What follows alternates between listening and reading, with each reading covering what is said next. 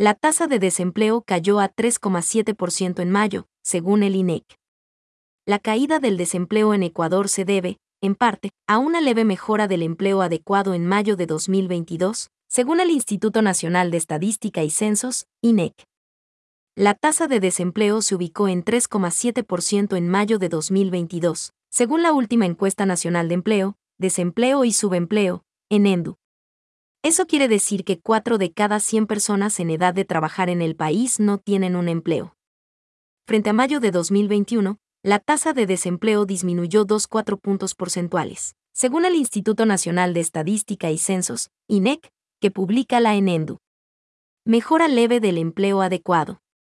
La caída del desempleo se debe, en parte, a una leve mejora del empleo adecuado el 33,2% de la población económicamente activa, PA, tuvo un empleo adecuado o pleno en mayo de 2022. Eso equivale a una mejora de 3 puntos porcentuales frente al mismo mes de 2021.